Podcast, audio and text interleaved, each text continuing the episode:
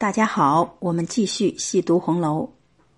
今天我们聊的话题是：宝黛爱情是凡人相爱的最高境界。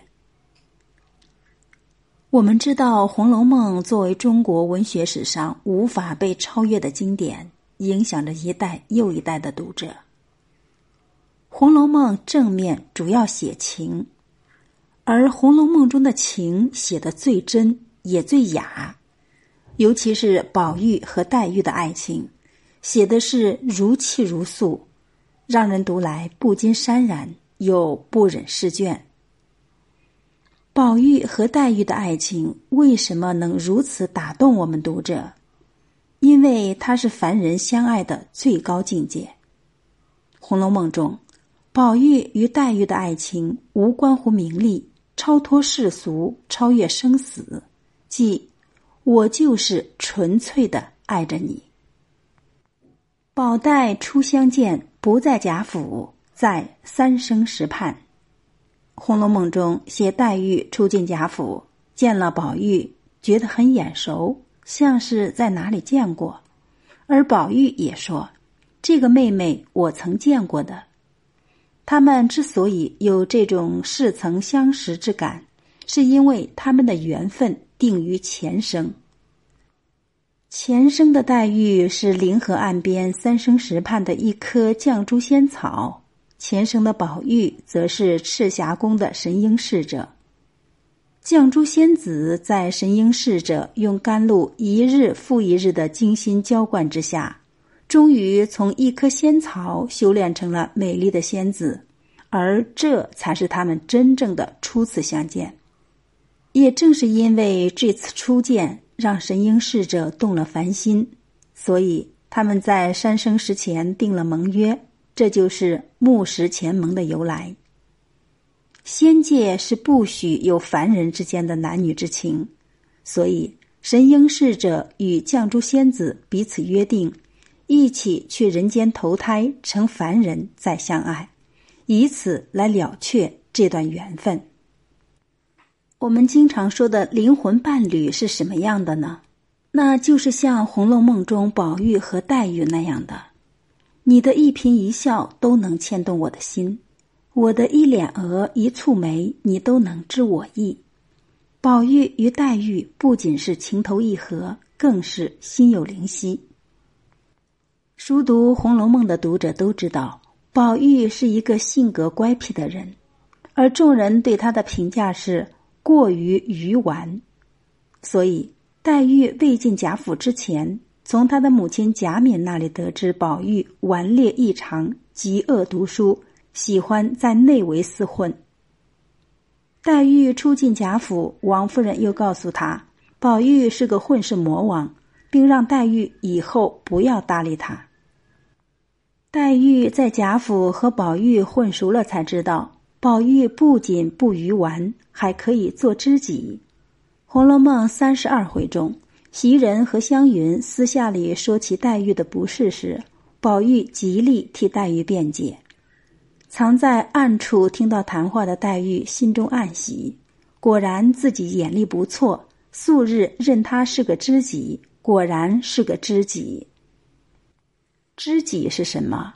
不仅仅是你懂我。也是我懂你，所以当宝钗、湘云等都劝宝玉好好读书、应酬，为将来进入仕途做准备，而黛玉从未对宝玉说过这样的话。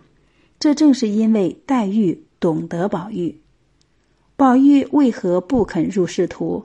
不仅仅是他清高，更是因为他善良，所以他总能通过浮华的表面看到事情的真相。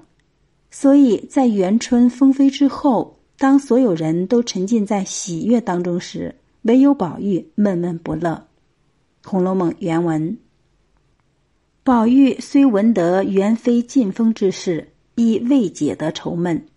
贾母等如何谢恩，如何回家，亲朋如何来庆贺，宁荣两处近日如何热闹，众人如何得意。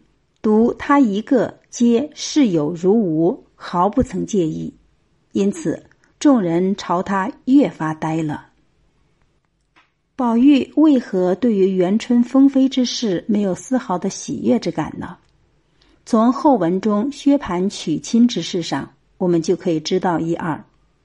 在《红楼梦》七十九回中，薛蟠要娶亲，香菱兴冲冲的忙前忙后，盼着夏金桂能早进门，而宝玉却说道：“虽如此说，但只我听这话，不知怎么倒替你担心虑后呢。”宝玉能替香菱担心虑后，自然能想到自己的姐姐元春。在那深似海的后宫之中，和无数女子分享一个男人，是另一种更残酷的境遇。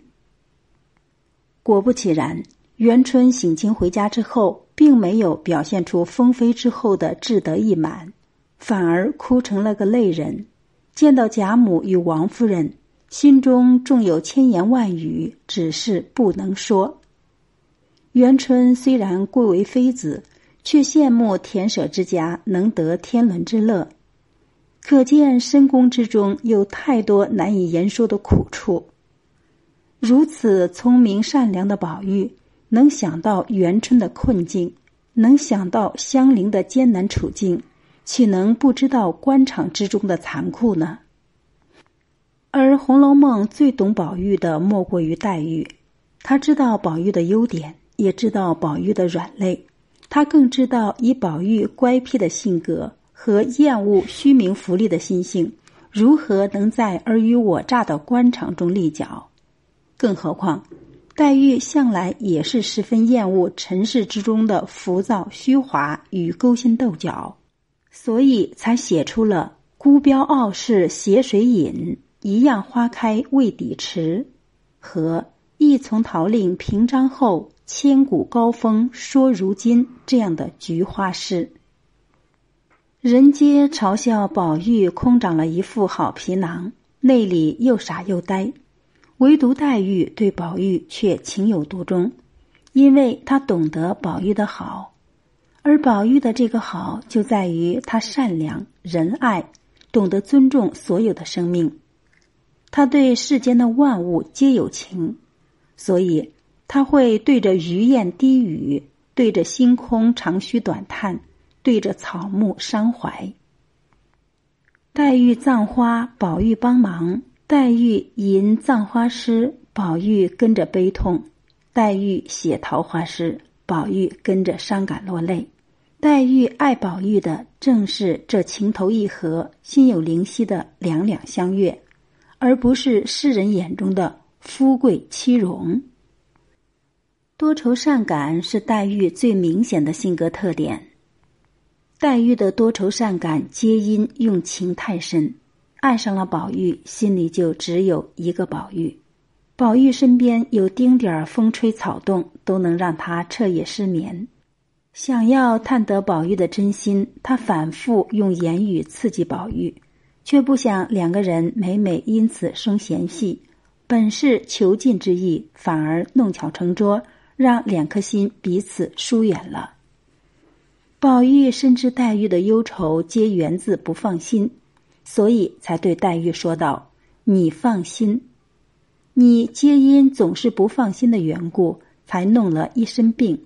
但凡宽慰些，这病也不得一日重似一日。”黛玉听了宝玉的话是何反应呢？《红楼梦》原文：林黛玉听了这话。如轰雷掣电，细细思之，竟比自己肺腑中掏出来的还觉恳切，竟有万句言语满心要说，只是半个字也不能吐，却怔怔的望着他。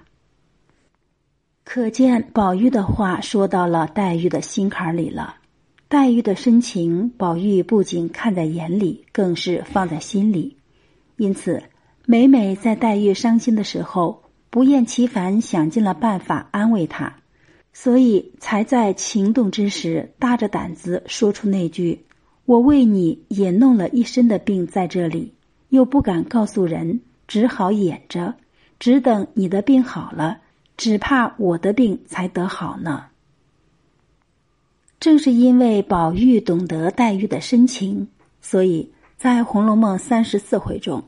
自己被父亲贾政打得皮开肉绽，躺在床上不能动弹。看到前来探望自己的黛玉，哭得眼睛红肿，便极力忍着疼痛安慰黛玉道：“你又做什么跑来？虽说太阳落下去，那地上的余气未散，走两趟又要受了暑。我虽然挨了打，并不觉疼痛。我今儿这个只装出来哄他们。”好在外头布散与老爷听，其实是假的，你不可认真。宝玉深知以黛玉的深情又多愁的性情，看到自己打成这个模样，定然会伤心难以自持，所以说些宽慰的话来替他开解。后文中，宝玉又打发晴雯去看望黛玉，送了两方旧手帕，是借物言情的，告诉黛玉。两方旧的手帕，可代替自己替黛玉时时拭去腮边的泪水。也正是因为宝玉懂得黛玉的深情，所以黛玉的《桃花行》，他并未和众人一起赞赏诗写的好，却是跟着伤感落泪。因为只有他懂得，曾经历两次离丧、孤苦伶仃的黛玉心中。有太多难以排解的哀伤与离愁。我们常说，爱一个人就要爱他的全部，而《红楼梦》中的黛玉和宝玉正是如此的爱着对方。虽然两人时常发生口角，实际上都是因为太爱对方，所以每每说些假话来试探对方。《红楼梦》二十九回中，因为张道士要给宝玉提亲。导致黛玉和宝玉两人又生了嫌隙。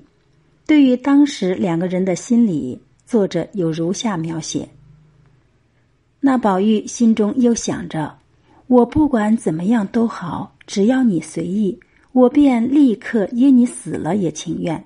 你知也罢，不知也罢，只有我的心，可见你方和我近，不和我远。那林黛玉心里又想着。你只管你，你好，我自好，你何必为我而自失？殊不知你失，我自失。可见是你不叫我近你，有意叫我远你了。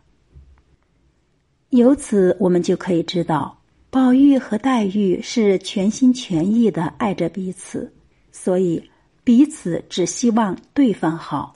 不希望对方因为自己而失了分寸。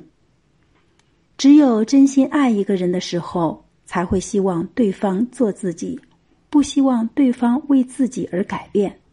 可以说，这是爱一个人的最高境界，也是我们平凡人在爱情中所能达到的最高境界。而在《红楼梦》中，黛玉和宝玉就是以这种境界爱着对方。宝玉不爱读八股，无心于仕途，喜欢在女孩子堆里混，喜欢调制胭脂水粉。宝钗、袭人、湘云无不劝宝玉以仕途经济学问为重，黛玉却从来不劝。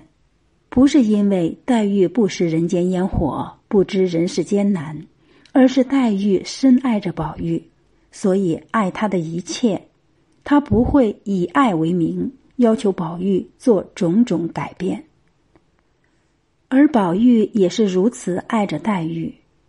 我们知道，黛玉向来比较小性，每每和宝玉犯口角的时候，总是忍不住会说些伤心话刺激宝玉，而宝玉从来未因此责怪过黛玉，或者让黛玉做些许改变。黛玉因时常和宝玉闹别扭。所以给大家留下了小气、爱刻薄人的印象。实际上，黛玉的种种毒舌、爱使小性，都是因宝玉而起。可是，每当黛玉生宝玉气时，宝玉从来都是变着法的哄她，也从未真正和黛玉生分过，也从未要求黛玉改变过。这正是宝玉心中那句。我不管怎样都好，只要你随意。所表达的对黛玉的情意。斯人如彩虹，遇见方知有。我想以此来评价宝玉心中的黛玉，一点也不为过。所以宝玉才说：“凡远亲近友之家所见的那些归英为秀，皆未有稍及林黛玉者。皆未有稍及林黛玉者，只此一句就足以表明。”黛玉在宝玉心中是无人可以比拟的。人们常常以“弱水三千，只取一瓢”来表达对爱情的忠贞不二。在宝玉和黛玉的爱情里，黛玉正是用自己的行动对这句话做了最好的诠释。也正因为如此，所以《红楼梦》中宝玉与黛玉之间的爱情。成为了难以超越的经典。好，我们今天就读到这里，下次再会。